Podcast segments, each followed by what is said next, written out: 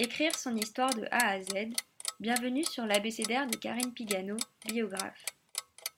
Aujourd'hui, épisode 11, K comme Karine. Karine, c'est moi. Cela fait une cinquantaine d'années que ça dure.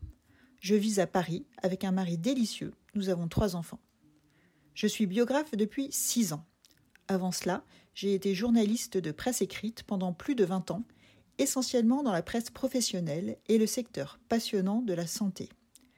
Je dirigeais la rédaction du quotidien du médecin quand, un beau jour, j'ai décidé de refermer cette première partie, très heureuse, de ma vie professionnelle. J'avais toujours envie d'écrire, mais je souhaitais voyager sous d'autres cieux, et je suis donc devenue biographe. Je n'ai pas été déçue, car j'ai fait des rencontres extraordinaires.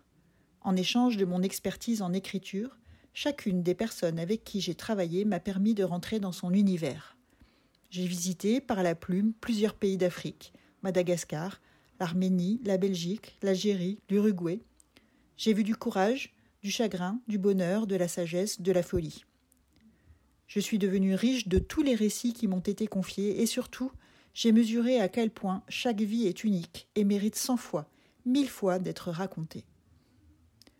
Prochain épisode, comme lecteur.